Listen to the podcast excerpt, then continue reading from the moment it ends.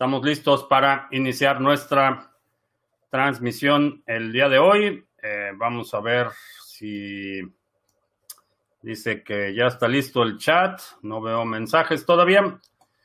Bitcoin está negociándose en este momento en 6.204, 6.204.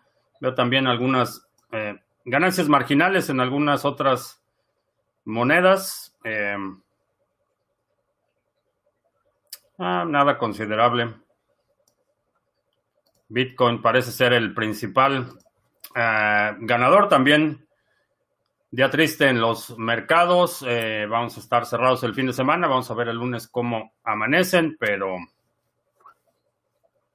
así está la situación. Hemos estado observando mucha, mucha ansiedad por razones obvias. Eh, OEPM en Uruguay, saludos. Hoy en la mañana fue el hard fork de Steam. La nueva red se llama Hive.io y parece ser que tiene mucho apoyo de la comunidad. Me fue parte la respuesta al intento hostil de tomar control por parte de eh, Tron y la gente de Justin Son, en colaboración con la mafia china de los exchanges, Huobi, eh, Binance y Poloniex, eh, trataron de tomar control utilizando los tokens de los usuarios, los depósitos de los usuarios. Eh, la comunidad respondió de forma enérgica, rechazando la intervención de los exchanges Estoy tratando de checar el precio de Steam en cuanto está ahorita porque estuvo subiendo los últimos días previo al fork y sí, volvió a bajar. Entonces, eh, tengo varios videos sobre ese tema, lo hemos comentado en las últimas semanas, pero finalmente fue eh, una, parece exitosa la eh, bifurcación, eh, van a duplicar los saldos, eh, es una copia idéntica de Steam hasta el día de ayer y a partir de hoy eh, las principales aplicaciones, sé que Trispeak, DTube em, y SteamPeak, que son de las principales block trades también van a, a, hacer la transición, van a abandonar de forma permanente la red de Steam y el propósito es simplemente no dejar que el, grupo de la mafia china tome control de Steam. Ese es el propósito y parece ser que eh, va a ser un éxito. Vamos a ver, vamos a observar. Eh, por lo que a mí respecta, en lo personal, lo que he determinado es ya no publicar en la plataforma de Steam hasta que esté la nueva plataforma en la nueva red de Hive y Steam eh, me voy a deshacer de él lo antes posible. Eh, en España, la geolocalización de, teléfono, de teléfonos móviles me dirá cómo cumple el estado de alarma. Estamos controlados por delincuentes. Mm. Creo que es una... Es algo que tú decides. Eh, tú decides si, vas a ser controlado. Obviamente, el, la, el aislamiento y el distanciamiento social eh, es una medida que tiene completo sentido, es perfectamente razonable y aceptable. Ahora, eh, la, eh, la red de vigilancia involuntaria, esa me parece que excede y simplemente si necesitas salir no te lleves tu teléfono o lleva tu teléfono apagado para que si en caso de una emergencia lo necesitas, lo puedas prender. Y la otra es eh, como perspectiva al futuro, porque creo que este tipo de medidas ya no van a revertirse una vez, y, lo hemos visto en múltiples instancias, una vez que el poder eh, es eh,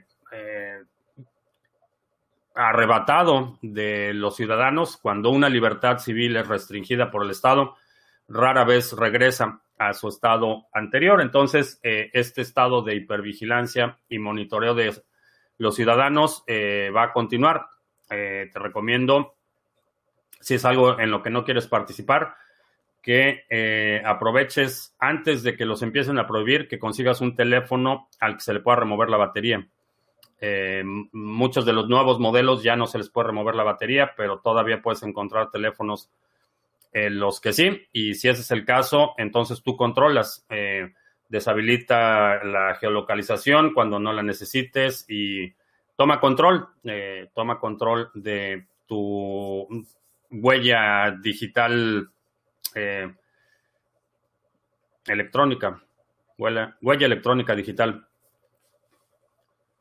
Eh, Héctor en León, Borcube en Venezuela del Norte, que todavía no cierran ni las escuelas ni oficinas de gobierno, es negligencia criminal. Ya en esta, a este punto ya es negligencia criminal lo que está haciendo el gobierno de Venezuela del Norte. Lex Vera, saludos. Lito en California, saludos. California ya está en estado de cuarentena total desde ayer.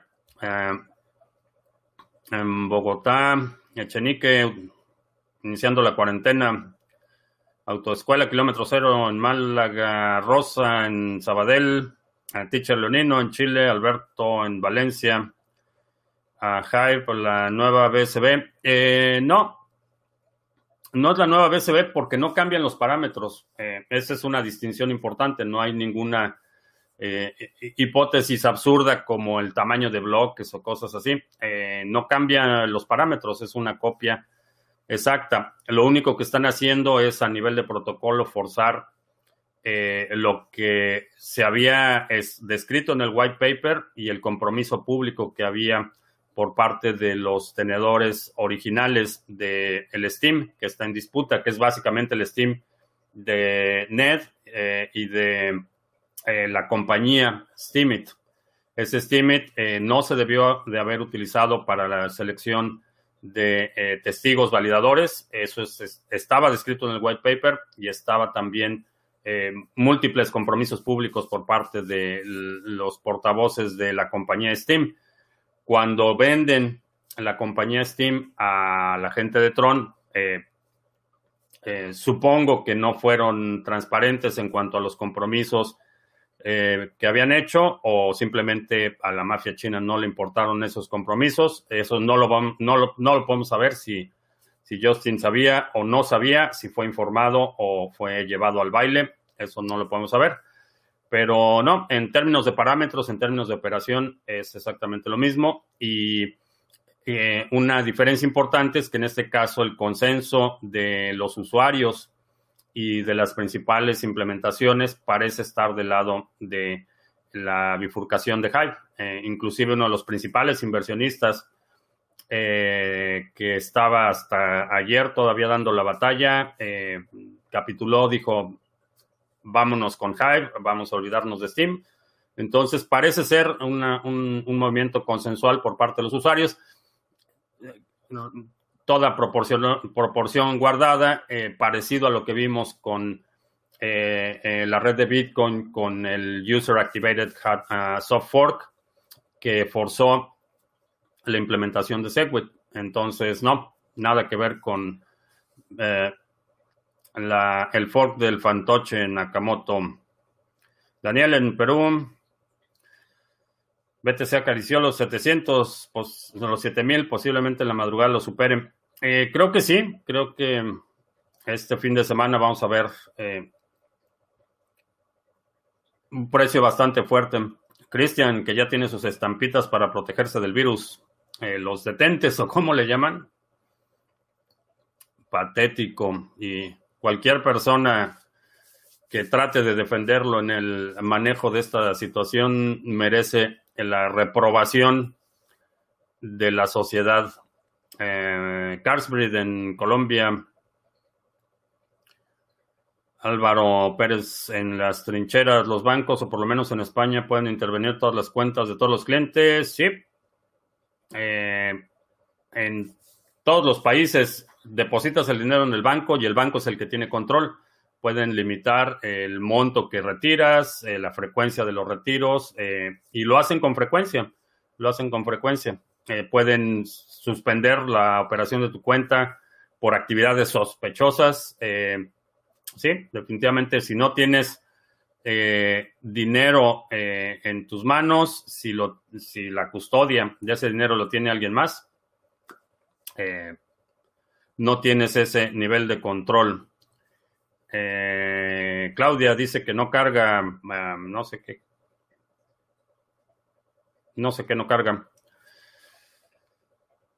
Eh, Rómulo en su casa en Lima, saludos. ¿Cuál es el objetivo de competir por ver quién produce más petróleo y hacer caer su precio? Ah, es una... El, el, objetivo es la hegemonía, es demostrar el control del mercado del petróleo. Y es lo que hace, por ejemplo, Walmart es una estrategia que ha utilizado no solo aquí en Estados Unidos, sino en muchos países. Llega Walmart a una ciudad, empieza a vender eh, con márgenes del 1 o 2%, eh, toda la competencia empieza a cerrar sus puertas porque no pueden competir, se vuelve una presencia hegemónica y entonces empieza a subir los precios. Es básicamente una estrategia y lo mismo sucede en el ámbito geopolítico si tus competidores empiezan a dejar de operar porque no tienen la capacidad o no pueden soportar ese nivel de precios, eh, te vuelves la fuerza dominante y entonces tomas una porción mayor del mercado y controlas el, suministro. Los favores de China, 500 mil mascarillas, guantes, gafas eh, para investigar.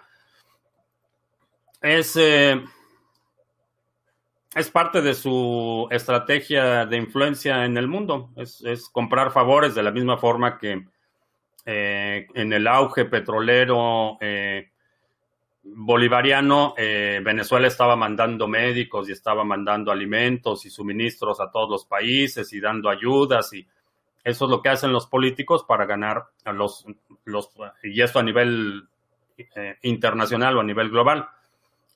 países para básicamente obtener favores y, eh, obtener influencia en otros países. Por eso es que eh, Venezuela del Norte le está dando 30 millones de dólares a países centroamericanos para ganar favores. Eso es básicamente lo que está haciendo.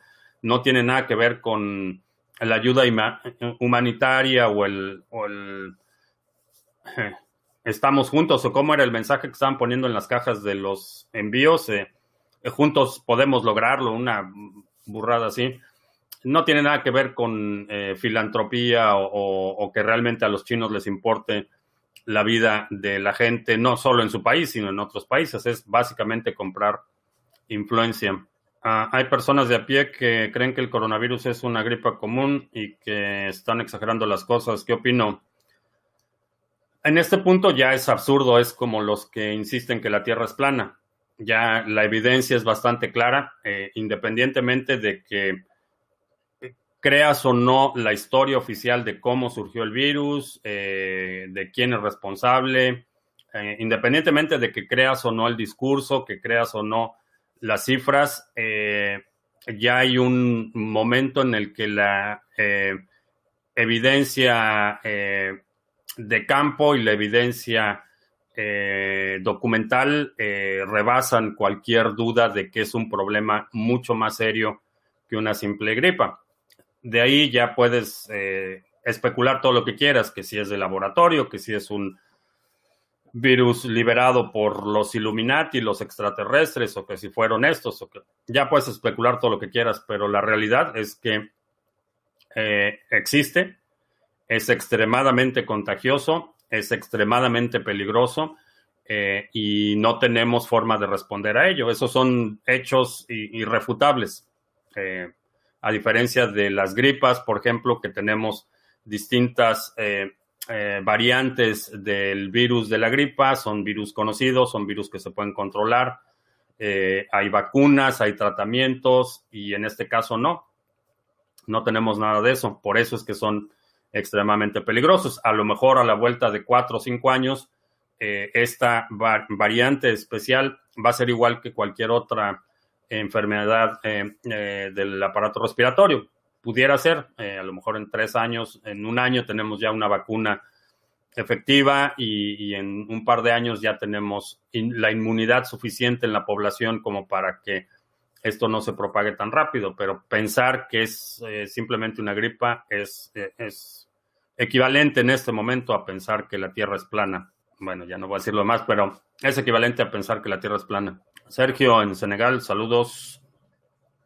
Raúl en Buenos Aires. Podría suceder que el equipo que desarrolla Bitcoin tome una mala decisión y estropee el proyecto.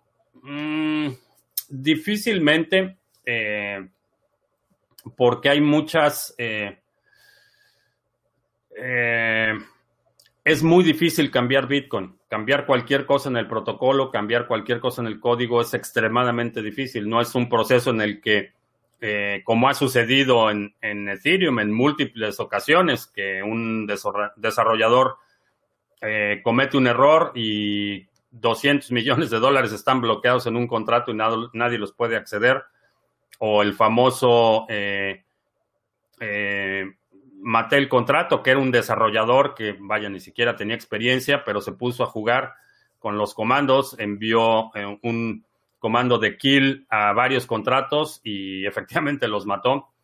Eh, mató los procesos, quedó, quedaron eh, fondos bloqueados. Entonces, ese tipo de situaciones no lo puedes hacer por dos razones. Primero, la complejidad. La complejidad de un proyecto incrementa tu superficie de ataque en términos de, consenso, el, consenso a nivel de Bitcoin es un consenso mínimo. Son muy pocas variables, son muy pocas las funciones eh, que puedes eh, eh, intervenir para estropear el proyecto o atacar el proyecto. mientras más funcionalidades tiene un proyecto, tiene una mayor superficie de ataque. Y esto lo podemos, saber, lo podemos ver con eh, un ejemplo muy simple, la herramienta, un martillo eh, tiene una función limitada, no tiene partes móviles, no tiene partes electrónicas, entonces eh, estropear un martillo es mucho más difícil que un taladro, por ejemplo. Un taladro tiene, tiene motores eléctricos, tiene partes móviles, tiene valeros, tiene muchas partes, hay muchos puntos en los que el sistema en su conjunto puede fallar. En el caso de un martillo tiene una superficie de ataque menor porque no tiene funcionalidades como tienen otros proyectos. Entonces, ya de por sí, ese, teniendo una superficie de ataque menor, eh, eh, reduce la posibilidad de que esto suceda. Ahora, la forma en la que se liberan los códigos, eh, las nuevas versiones que se hacen, los, se llaman commits, cuando un código queda ya de forma permanente en el release, en el proyecto final, eh, todo esto, hay muchísima gente eh, con los ojos puestos en estos procesos. Entonces es extremadamente eh, difícil que eso sucediera. Y la otra es que no hay una sola distribución de Bitcoin. Hay, hay muchas distribuciones y si por algún momento el depositorio, el repositorio principal del código tuviera una falla o, algo sucediera en ese repositorio principal, hay muchas copias de ese, de ese repositorio. Entonces, eh, es una situación que en mi opinión puede suceder en términos de posibilidades, sí, sí podría suceder.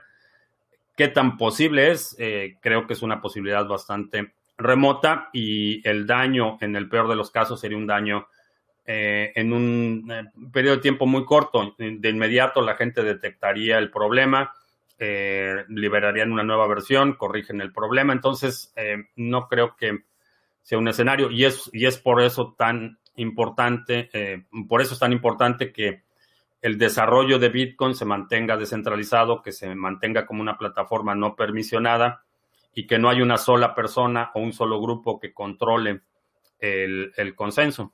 Eh, César, en Dallas, si ni la gente ni el gobierno se cuidan del bicho, yo me cuido de la gente del gobierno, ¿sí? Exactamente, creo que eh, en muchas instancias hemos visto que eh, los gobiernos no tienen tu mejor interés, eh, tienen su propio interés y lo estamos viendo, lo que está pasando ahorita en España es aterrador. Eh, España va que vuela para Caracas y ¿Qué tan valiosas son las redes y se les puede boicotear con forks? depende de dónde radica el valor. En el caso específico de lo que mencionábamos, por ejemplo, con Hive, el valor radica en la creación de contenido por parte de los usuarios. Eh, el valor no lo aportan los exchanges, el valor ni siquiera lo aportan las dApps, las dApps como Steemit, que es una aplicación, es una interfase de entrada a la red, eh, no aporta el valor, el valor no está ahí, el valor está en la creación de contenido de los usuarios. Y si los usuarios se llevan su contenido a otro lado, se están llevando el valor. El valor no está, el valor de un, de un proyecto como Steemit, particularmente, obviamente cada caso es distinto, pero en el caso de Steemit, el valor está en el contenido que los usuarios están creando. Si no hay contenido, eh, no tiene ningún propósito.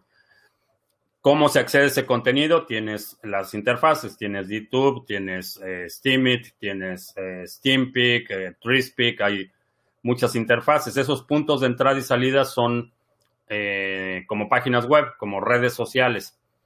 Entonces, ¿qué pasaría si, por ejemplo, cuál sería el valor de Facebook si los usuarios deciden de la noche a la mañana dejar de publicar contenido y irse a otra plataforma? El valor de Facebook sería cero. El valor de YouTube, si en este momento los usuarios deciden dejar de consumir contenido en YouTube y, y los creadores de contenido dejamos de crear contenido, el valor de YouTube es cero. El valor no está en los servidores, no está en la infraestructura, no está en las cuentas del banco, el valor está en el contenido. Entonces, en este caso sí, sí es una forma de simplemente llevarse el valor porque el valor lo crean los usuarios.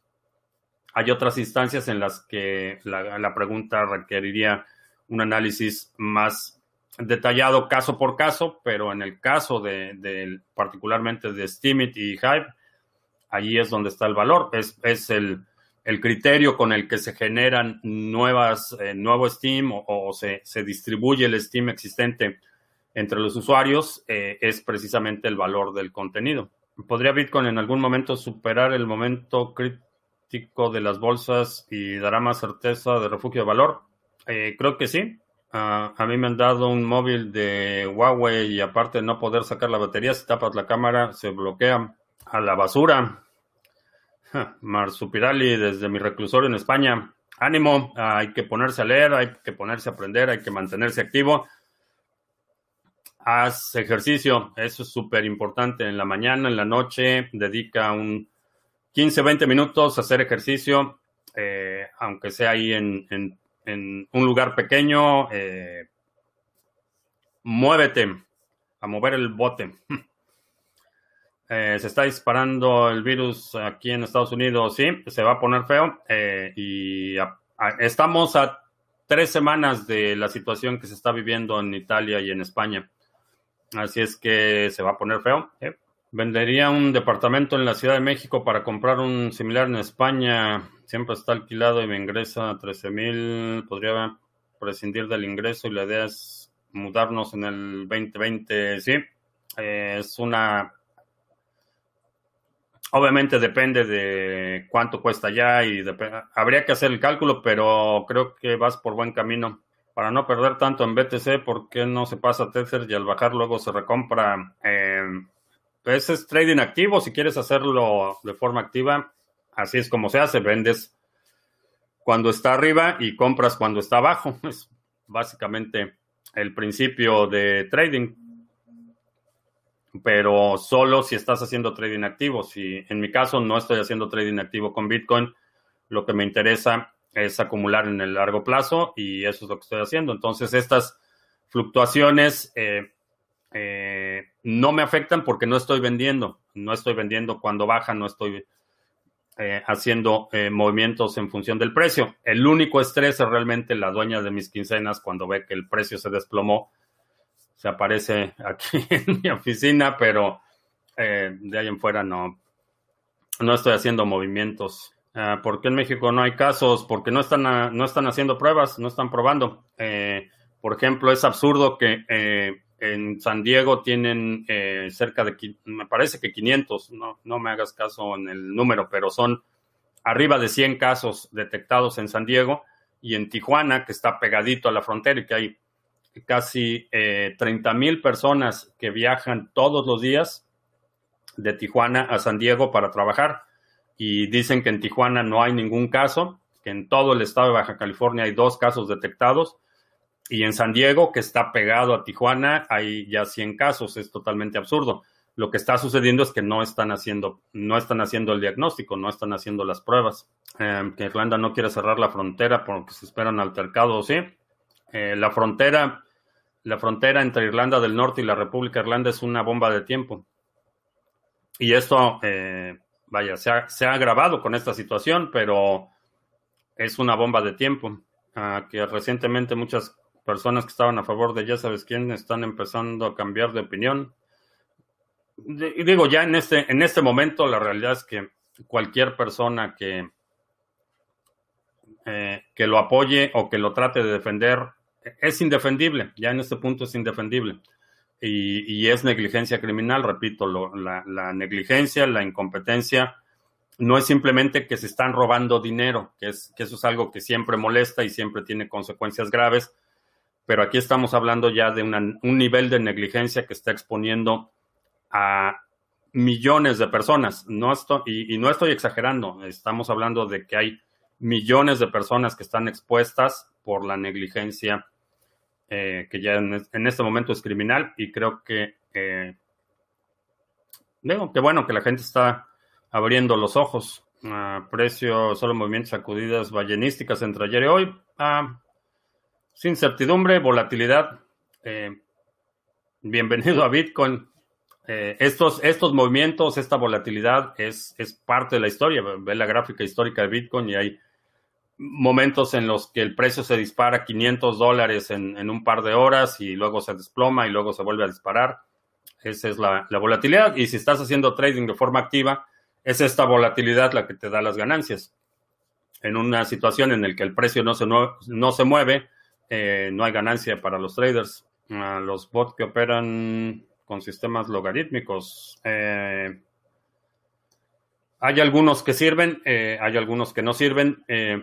Los sistemas logarítmicos no es algo esotérico o extraño, es, es un robot de trading, no es otra cosa que una serie de condicionales. Si detectas este patrón, toma esta acción. Si detectas esto, haz esto. Si detectas esto, haz esto. Entonces reciben el input de los exchanges, reciben la información de los mercados y toman decisiones. Si el precio se mueve tanto porcentaje en tanto tiempo, toma esta acción. Si esta acción eh, resulta exitosa, toma esta acción. Y es, una secuencia de condicionales. Eh, hay condicionales buenos y bots buenos y hay bots malos. Es, es eh, es software, es alguien está programando, está ejecutando una estrategia y la estrategia puede ser buena o mala. Entonces no hay una, de la misma forma que no podemos hablar de eh, una opinión de todos los coches, porque no todos los coches están diseñados igual, no todos los coches cumplen el mismo propósito. Hay algunos que tienen ciertas debilidades, otros ciertas ventajas. Eh, hay se evalúa caso por caso. A lo mejor si, si tienes eh, una estrategia que funciona y que funciona de forma manual, entonces la puedes automatizar y, hacer trading automatizado. A lo mejor tu estrategia es mala y si la automatizas, lo único que va a suceder es que vas a perder dinero más rápido. Pero si te refieres a comprar un bot, darle dinero a alguien que te dice que te va a dar un bot, eh, no. Eh, aprende a hacerlos, aprende a hacerlos, por lo menos entiende exactamente qué es lo que hace cualquier bot que vayas a conectar a tus cuentas. Estoy un poco colorado. Ah, es que han dado a, las carreras todo el día. Bastante, bastante movido. Ah, cripto es el único mercado. A lo mejor también tiene que ver un poco el ajuste de la cámara, porque no estoy transmitiendo en Zoom, que cada software de repente tiene ajustes distintos en cuanto al contraste y la tonalidad y demás, pero ha sido un día bastante, bastante activo. Eh, que si se recuperará BTC la baja que ha tenido, sí. No sé, depende a qué baja te refieras, pero recuperarse. Hemos visto ayer subió 18%, así es que buena recuperación. Eh, que si puede peligrar la integridad del libro acceso a Internet o que hayan cortes. Asume que sí, asume que puede haber cortes, interrupciones en las comunicaciones. Eh, ya lo han hecho los gobiernos y ahora que Casado está, es parte del aparato de inteligencia ah, en España, no me sorprendería si, empiezan a tomar acciones más bolivarianas en términos de tratar de controlar la conectividad. Eh, te recomiendo que tengas como parte de tu plan de contingencias eh, medios de comunicación alterna, que no dependas únicamente de eso. Ah, es muy serio. En Madrid se están quitando los respiradores a mayores de 65 años. Sí, es lamentable. Lamentable. A Salvador, en la Ciudad de México, que por fin tiene tiempo de estar en vivo. Bienvenido, que es el speechman. Ah, supongo que impeachment. Eh, impeachment es un, supongo que eso, a eso te refieres, es un juicio político. Mm, la situación está como, como está, podría salirse de control, llegar literal punto del trueque, ya sea por devaluación del dinero o alguna otra razón. No de forma generalizada, no creo que sea una situación global, pero va a haber áreas en las que sí. Eh, por ejemplo, no en todos los lugares está la infraestructura bancaria necesaria para mantener el circulante eh, de forma continua. Eh, por ejemplo, hay áreas remotas en la sierra, por ejemplo, en, la, en, la, zona de Chihuahua, en el norte de México, en la zona del desierto eh, de Chihuahua, Tamaulipas y Durango, en esa zona por ejemplo, hay lugares donde los camiones eh, llevan dinero una vez por semana. Eh, no hay sucursales bancarias, eh, hay una tienda Electra, por ejemplo, y esa tienda que venden electrodomésticos y dan servicios. ellos son los que tienen el dinero y la gente va ahí a recibir sus remesas y funcionan en cierto sentido como bancos. esa, esa infraestructura para la distribución de dinero no está ah, no es regular, entonces va a haber zonas en las que sí, la gente va a empezar a recurrir al trueque, no solo por la, devaluación, sino porque simplemente no va a haber dinero.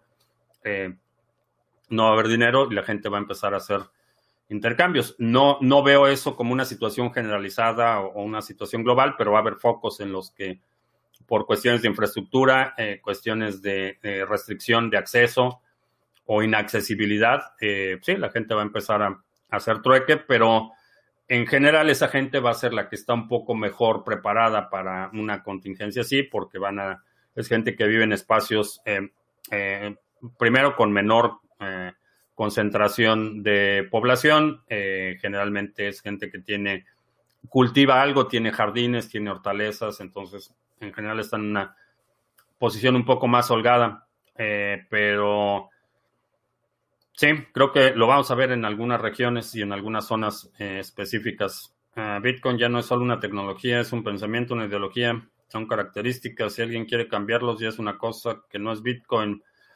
Sí, hay, hay principios eh, que, en mi opinión, deben ser defendidos a, cualquier costo y es la inmutabilidad, la, resistencia a censura, la, eh, el entorno no permisionado, estos atributos que hacen que la tecnología tenga sentido y propósito, creo que deben ser defendidos. Ah, Bitcoin tiene 11 años, el sistema Ponzi bancario financiero lleva menos de 200 años.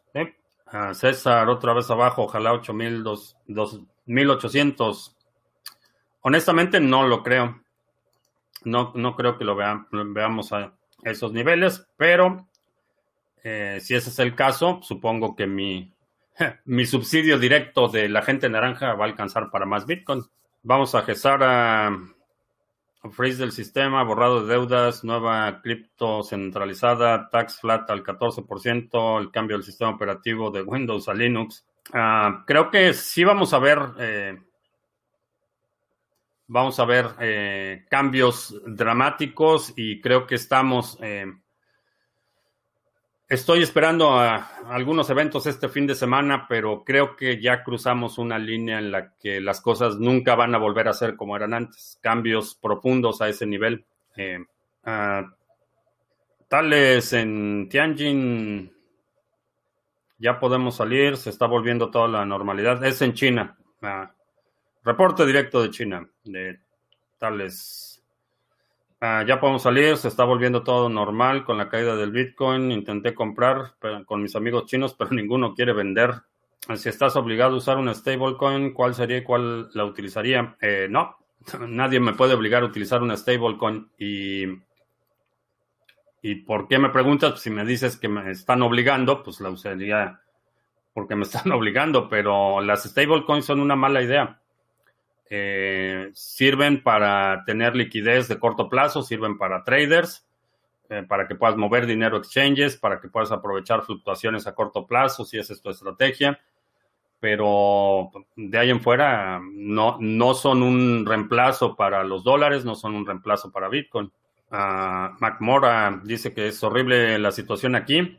No sé dónde sea aquí, pero en muchos lugares la situación está bastante difícil. En Argentina hay un cajero de BTC, ¿cómo retiro dinero desde ahí? Depende del, ah, del sistema operativo, pero generalmente el procedimiento es, vas al cajero, eh, te va a dar una dirección a la que vas a enviar el Bitcoin que estás vendiendo y una vez que confirma que ya recibió el Bitcoin que estás vendiendo, te da el dinero. Crypto Shifter te recomienda, YouTuber X te recomienda RTM, guarda tus Bitcoins, salvo que estés muy necesitado de dinero. Esa es la recomendación. Entre Link y Tesos, eh, ¿qué proyectos mejor inversión? Tesos, eh, ayer vi el reporte de la fundación, tienen cerca de 600 millones de dólares en reserva. Eh, creo que eso le va a dar un impulso enorme a Tesos. Mm, ¿Qué proyección para Bitcoin? ¿Cuál creo que sea una posible entrada? Eh, mi proyección es que se va a ir para arriba eh, en el largo plazo. Una posible entrada, no lo sé. Creo que puedes poner órdenes a distintos niveles. no creo que vaya. Mm, para la gente que está esperando comprarlo a mil dólares, cosas así, no creo que veamos un nivel de ese precio, ni como César decía, 2.800, no veo ese nivel de precio. Ah, lo que eh, te recomendaría, si quieres hacer trading de corto plazo, eh, antes de poner dinero, aprende a hacer trading de corto plazo. Si lo que quieres es acumular en el largo plazo, haz compras programadas. Eh, compra cada semana o cada vez que recibas tu salario, haz una compra y vas promediando el precio.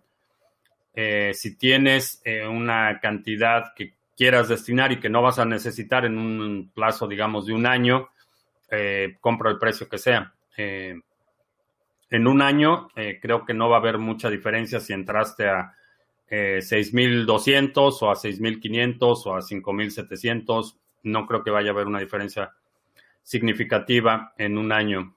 Esperando que no sea mi cadáver el que vea BTC en los 50.000. Eh, yo espero que tampoco, pero si ese es el caso, me va a dar mucho gusto por mis herederos. Ah, si tenemos un wallet eh, de, bitcoins, es obligatorio declarar Hacienda.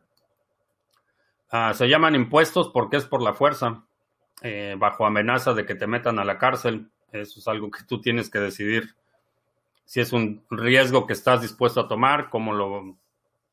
No te puedo recomendar, pero por ley, eh, sí estás obligado a reportar esa actividad a tus dueños, perdón, a Hacienda.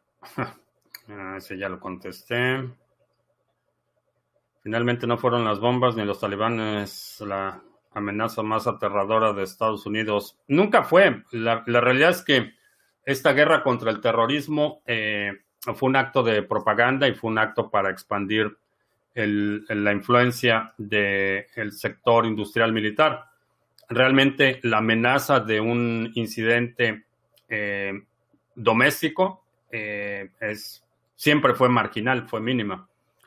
Eh, pero la población aterrada siempre es más fácil de manipular. Juan sigue en la carretera, saludos. Crypto Shifter dice el Bitcoin a 15 mil en el halving en mayo y 50 mil a fin de año. Esa es la predicción de Crypto Shifter. En Luz María, sobreviviendo en España. Aprovecha para. Aprovecha el tiempo lo mejor que puedas. Eh, creo que mientras tengas eh, lo básico, hay que prosperar más que simplemente sobrevivir.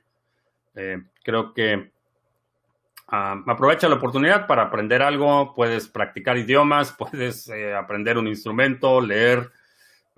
a propósito de eso, los seminarios, tengo el 30% de descuento en todos los seminarios, puedes tomar seminarios, en fin, hay muchas opciones para que aproveches el tiempo y eh, no sea tiempo únicamente de supervivencia, sino que sea eh, benéfico, porque eso no lo recuperas, el tiempo no lo, no lo recuperas.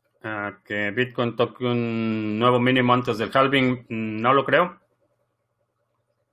No lo creo. Ah, quiero hacer trading entre semana. ¿Qué indicadores fáciles de entender me recomiendo? Eh, toma Toma el seminario básico de trading, eso es lo que te recomiendo, porque es una metodología, eh, no solo los indicadores, sino cómo manejar el dinero, eh, cómo detectar, eh, cómo confirmar la inminencia de un cambio de tendencia, cómo analizar los activos, es, es una metodología, es una metodología. Ah, llevo amuletos como el dictadorcillo, no, no, lo único que siempre llevo es mi anillo y últimamente Fitbit, porque necesito llevar control de mis horas de sueño y de mi actividad física, pero no, no amuletos. La sanidad en España es bastante decente en comparación con muchas otras, pero la comunidad de Madrid la medio desmantelaron para privatizarla. Ahora les faltan recursos y medios. Eh, sí, va a ser desastrosa. Aquí en Estados Unidos es preocupante, va, a ser alarmante la situación y en otros países, eh, mencionaba ayer en, México, por ejemplo, ya, ya había problemas, ya antes de, toda esta situación ya había gente, escasez de medicamentos, escasez de recursos para hospitales, eh, muertos por medicinas adulteradas. Eh, ya la situación era bastante precaria antes de todo esto, entonces Ah, por eso insisto que lo que está haciendo, eh, ya sabes quién, el CACAS, es, un, es negligencia criminal. Ah, ¿Qué pienso que la teoría, la teoría de que los grandes mineros shortean BTC antes del halving para sacar a los pequeños? Eh, no lo creo.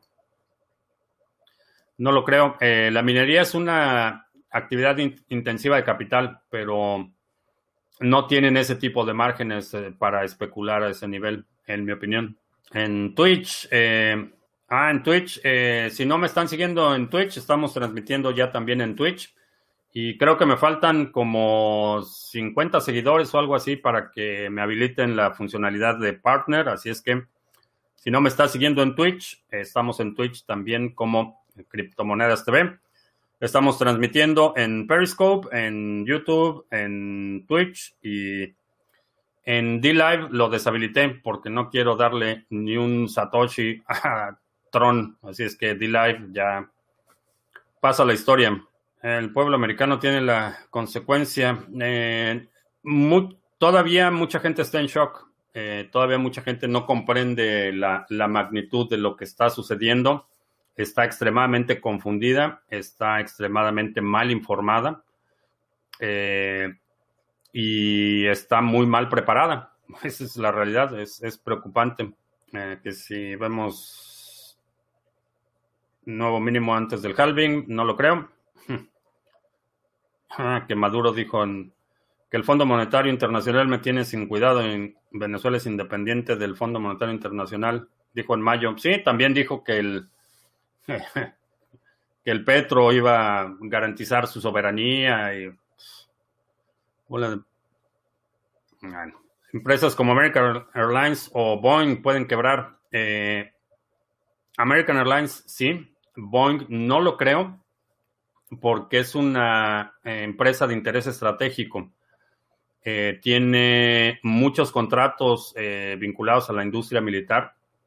tiene patentes, tiene planos, diagramas y simplemente el gobierno no puede permitir que Boeing esté en una situación que tenga que vender su propiedad intelectual o sus desarrollos a quien le pague no veo una instancia en la que eso suceda. Creo que lo que va a suceder es que el gobierno va a intervenir Y por lo menos en el caso de Boeing, no veo un escenario en el que Boeing eh, desaparezca o quiebre. Eh, creo que antes de eso la nacionalizaría el gobierno porque por la importancia estratégica. American Airlines ya ha estado en bancarrota, no es algo nuevo. Eh, ya ha estado en bancarrota, ha estado en procesos de reestructuración por lo menos dos veces que recuerden. Así es que no sería, no sería nada nuevo. Creo que sí, creo que en este momento ya estas empresas y particularmente las que aprovecharon eh, todos los estímulos fiscales para recomprar sus acciones y, empujar el precio de los bonos de sus ejecutivos, merecen irse a la bancarrota. Ah, para trading a corto plazo, ¿qué cripto recomiendo? Si únicamente vas a hacer trading, eh, busca la que tenga la mayor liquidez. Generalmente esas son las mejores. A mayor liquidez vas a tener menor, menor volatilidad, pero vas a tener más oportunidades de entrada. Entonces, si no tienes ningún apego, ningún interés y es únicamente trading, busca las que tengan mayor volumen. Las aerolíneas quebrarán en domineo. Eh, sí, creo que sí. No solo eso, sino por los futuros. Tienen, tienen o sea, aparte de todo, que, es una industria intensiva de capital, tienen, por ejemplo, compromisos de precios futuros de petróleo y van a, van a pagar cantidades exorbitantes por petróleo que cuesta ahorita la mitad de lo que costaría. Entonces, eh, están en una situación precaria, pero eh, llama la atención que, mucha gente y, y, particularmente ciertos sectores políticos reclaman que, es culpa de la gente que no está preparada para una emergencia de este tipo pero exigimos que el ciudadano de a pie tenga eh, tres meses de ahorro, eh, pero las empresas en dos semanas que tienen, ni siquiera que dejan de operar, que tienen tropiezos en su operación, a las dos semanas ya están al borde de la bancarrota. Eh, es totalmente absurdo. Entonces, creo que lo que se requiere es un, un reseteo real, que las empresas quiebren, que la gente los ejecutivos pierdan hasta la camiseta, que los accionistas pierdan dinero. Eh, creo que esa es un, una medicina eh, muy dolorosa, pero necesaria para realmente poder sanear un poco el sistema. Si quieren mantenerlo como está y simplemente parcharlo una vez más, eh, no se va a poder sostener. Eh, ¿Cómo viene el café? Eh, no sé, pero yo ya tengo mis futuros de café. ¿Algún link de la Deep Web para libros que no se consiguen en Google? Eh, no, no te podría recomendar ninguno. Que si creo en ovnis. no, no creo en ovnis, creo en la ciencia y creo en la las matemáticas y lo que indican las matemáticas y lo que conocemos del universo observable es que es muy posible que haya civilizaciones en otras eh, eh, en otras galaxias, en otras partes del universo. Es, posible. Simplemente por el número de planetas que hay, el número de sistemas solares con eh, condiciones similares a la que observamos en nuestro propio sistema solar y que son conducentes a lo que conocemos o definimos como vida. Eh, creo que sí, es, es, posible, es posible que, haya otras civilizaciones. Ahora, que los reptilianos estén aquí controlando el gobierno y todo eso, no lo sé, no lo creo, pero que hay ah, vida en otras partes del universo, creo que sí es, es muy posible. Este es mi principio de año épico. Pues querías más. querías más. Ah, que el oro físico es lo peor por toda la pobreza, delincuencia y narcotraficantes que hay detrás. ¿No debería ser refugio de valor? Mm, no sé a qué te refieres con la pobreza, delincuencia y narcotraficantes. Que los narcotraficantes prefieren el dólar. Esa es la moneda preferida de los narcos. El, oro es reserva de valor también para los narcos, pero para todos. Eh, la mayoría de los países en, en, este estado de emergencia le permite al Estado avasallar la propiedad privada. Eso me hace ruido, parece necesario, pero estoy confundido. Eh,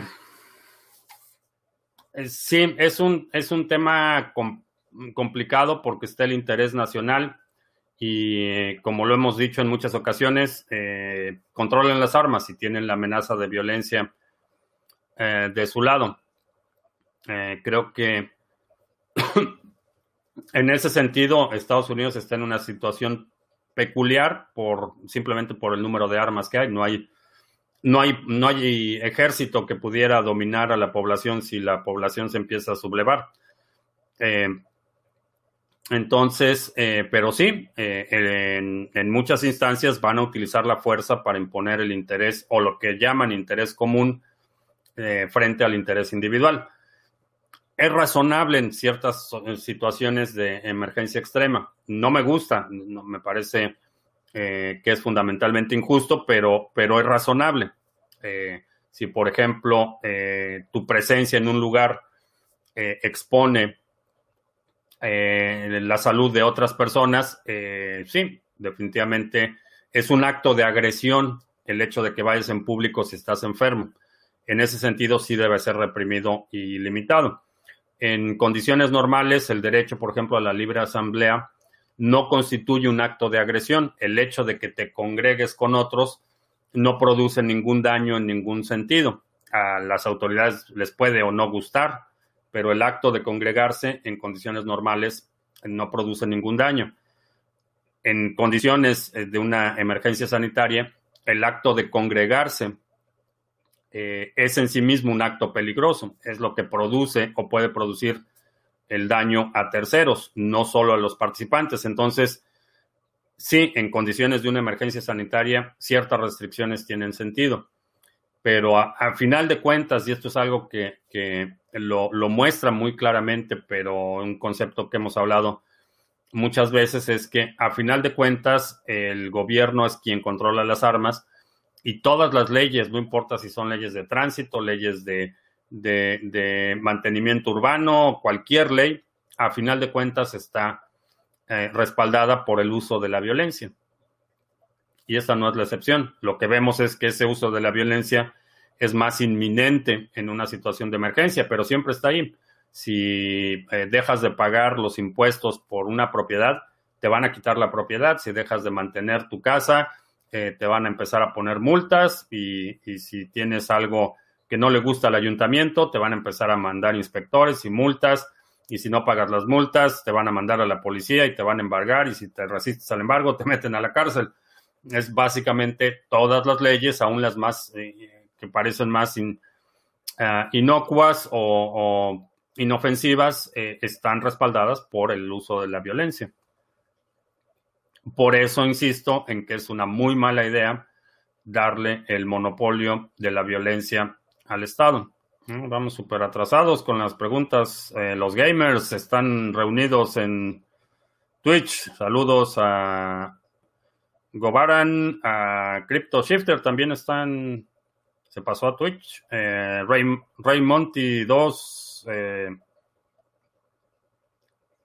a Dirciño, mucha gente en Twitch. Muy bien. La situación en España es para comprar Bitcoin, pasaporte y bolillos y balas. ¿Sí? Ya todos los caminos llevan a Venezuela. Todos los caminos están llevando a Caracas, así es que si estás en cualquier parte del mundo, Bitcoin, balas, bolillos y botica. En Estados Unidos la gente está comprando en masa las armas, sí, están, las armerías están vacías.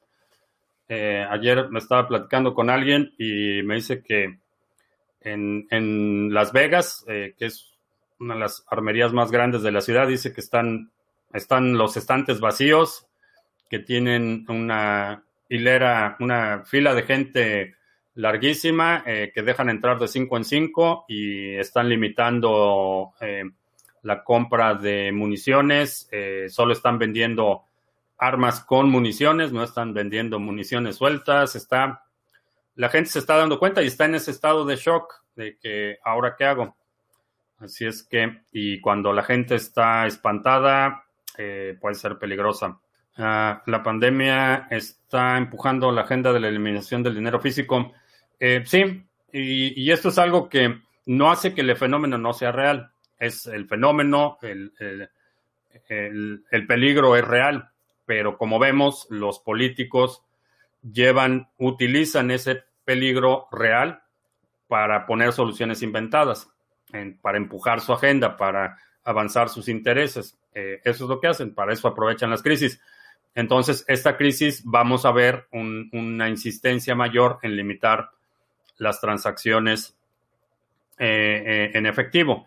Ahora, es cierto que hay cierto riesgo cuando estás haciendo una transacción en efectivo, hay un riesgo de contagio, eso es una realidad, pero eventualmente ese riesgo de contagio se irá, las medidas de restricción de transacciones esas se van a quedar. ¿Dónde puedo comprar BTC con tarjeta de crédito? En exchange.cryptomonedas.tv. Vamos a hacer un los anuncios. ¿Qué es Bitcoin? Mini curso gratuito para que aprendas los fundamentos de Bitcoin. 10 lecciones entregadas vía correo electrónico. Simplemente pones tu correo electrónico aquí abajo y empiezas a recibir las lecciones. Una lección nueva cada día, eh, que es bitcoin.com SEO. El link va a estar en la descripción del video. No sé si ya está, eh, pero ¿qué es Bitcoin? Ah, ya lo podemos poner aquí en el super. Ah, ¿Cómo era? Ah, ahí está. ¿Qué es Bitcoin.co? ¿Eh? ¿Qué tal? Me gusta esto de Restream.io. Aprovecha el tiempo para aprender. Descuento en todos los seminarios. 30% eh, de descuento hasta el 31 de marzo utilizando el cupón 30%, 30 menos. Ahí está también en tu pantalla. 30 menos y es aplicable a todos los seminarios eh, hasta el 31 de marzo. Si es que aprovecha que estás encerrado, aprovecha para aprender algo. Intercambios cripto cripto con comisiones bastante competitivas y de forma anónima. Vamos a poner también el link ahí. Ahí está. Exchange de criptomonedas TV. Intercambios cripto cripto con comisiones bastante competitivas. Eh, aquí, para quién preguntaba, quién preguntaba. Ah, Ah, no sé quién preguntaba, pero alguien preguntaba por pagar con tarjeta de crédito o débito. Aquí lo puedes hacer eh, pagando con tarjeta de eh, crédito o débito. Asume que esa transacción ya no es anónima, está vinculada a tu tarjeta, pero puedes hacer compras de eh, Bitcoin o cualquier otra criptomoneda utilizando tarjetas de crédito o débito. Exchange. TV. Y por último, eh, Library. Library.io es una plataforma de distribución de video descentralizada. Eh, puedes checar nuestros videos ahí, puedes eh, suscribirte, puedes crear contenido, compartir contenido, consumir, ver videos y recibes el token nativo de la plataforma por tus actividades en la plataforma. El link también va a estar en la descripción del video. Y ya estamos. Ah, ya respondí eso. Llevo, yo, hubo anuncios, ya. No compren metales por internet, nunca llegarán a destino. Eh, en este momento ya no compraría metales por internet. Eh, todavía hace un par de semanas sí, pero en este momento ya no. En este momento eh, los inventarios están bastante limitados, la infraestructura para mover cosas está bastante limitada, así es que ahorita si vas a comprar oro, que sea oro físico. Ah, la forma en la que hablas del Estado, la economía fuera del Estado, es justamente lo que propone el anarcocapitalismo. no. No, el anarcocapitalismo es una confusión, una confusión de términos eh, no puede ser, eh, el capitalismo no puede florecer en un entorno de anarquía. Necesitas un Estado fuerte, capaz de, eh, primero, subsanar las ineficiencias del mercado y segundo, de mantener la propiedad privada. Sin propiedad privada no hay capitalismo y sin un mecanismo en el que puedas garantizar la propiedad privada, aún de los pequeños propietarios, que ese es básicamente el problema, no puede haber eh, no puede haber capitalismo, así es que el anarcocapitalismo es absurdo. Eh, estamos viendo una demolición controlada de la población por parte de los gobiernos. No. No hay plata ni oro ah, para comprar monedas en tiendas locales, solo pedidos para entregar en abril, lo mismo por internet. Sí, creo que ya mucha gente está, está llegando tarde a la fiesta.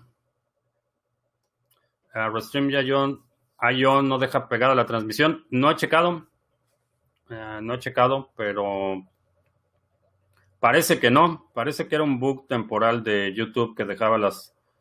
Parecía dos horas después de haber terminado la transmisión, parecía que estaba todavía en vivo. Eh, Jorge, quiero aprender trading. Eh, checa el curso, criptomonedastv.com diagonal tienda. Ahí está el curso de trading. Ah, que hará una última bajada antes del halving, ¿no? Bueno, sí va a bajar de precio, no va a haber un desplome, no creo que veamos el precio, el mínimo que ha sido de, el más reciente creo que 3.200 o algo así, no creo que lleguemos a ese nivel. En España me he descargado un cañón de riel para impresora 3D, lo tengo conectado al timbre con una cámara de reconocimiento facial. Hay que prepararse, mucha gente, inclusive alguien hace, fue hace como tres meses o cuatro meses, alguien invitó a una psicóloga a que viera mis videos y me diagnosticaron que sufría de paranoia. Y es totalmente absurdo eh, tratar de hacer un diagnóstico clínico. No sé en qué universidad, a lo mejor obtuvo esta doctora su diploma en la Universidad de, de la Gente Naranja, pero es absurdo hacer un diagnóstico así, pero decían que era paranoico y, no, la verdad es que era inminente una situación de crisis, eh, inclusive para mí ha sido eh, medio eh, a veces sorprendente la velocidad a la que se han desenvuelto todas las cosas, pero, pero la situación de la crisis era inevitable. A ver, Rally, acabo de tirar mis onzas de oro y plata a la basura. No sirvieron como valor de refugio, fuchi, guacala. Ahí las dejo para quien quiera recogerlas. Minarquismo. El Estado solo garantiza tres derechos básicos: libertad, propiedad y vida. Ah, buena idea. El anarcocapitalismo sí puede existir. La tecnología validará y soportará la propiedad privada. Eh, no, la propiedad privada solo se puede garantizar con las armas. Esa es, esa es una realidad histórica innegable. Eh, si no tienes la capacidad de defender tu propiedad con violencia o resistir el intento de despojo de tu propiedad con violencia proporcional a la amenaza, no tienes propiedad privada. Esa es una realidad lamentable. Por eso vemos el abuso, el despojo de tierras de eh, campesinos, por eso hemos visto históricamente ha sucedido. Entonces, esa ilusión de que la tecnología va a garantizar la propiedad privada es totalmente absurda.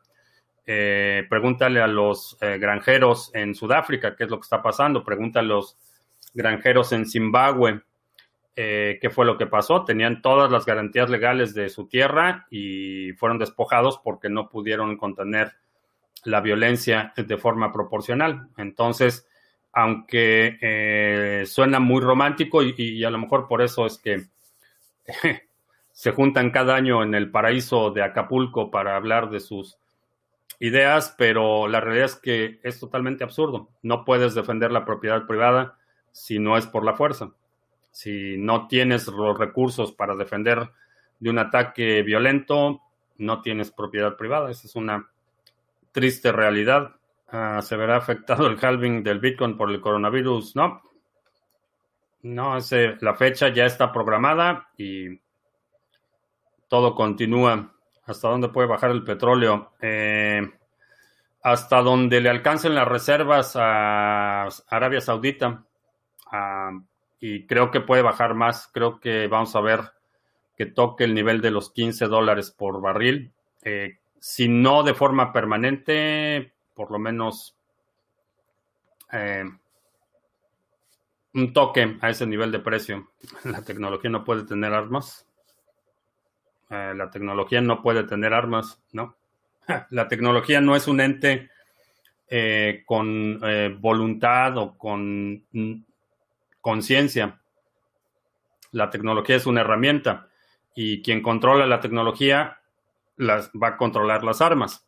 Entonces, esa idea de la tecnología como un ente externo eh, con omnisciencia, con omnipresencia y con una autonomía de la mente humana, eh, lo vamos a ver, pero todavía faltan eh, décadas para que eso suceda. En el contexto del futuro inmediato, la tecnología es controlada por personas y esas personas son las que ejercen el poder. Y quienes tengan el control de la tecnología van a tener el control de las armas y control de la violencia. El halving ya está descontado en el precio. Me parece que no, me parece que todavía mucha gente está subestimándolo.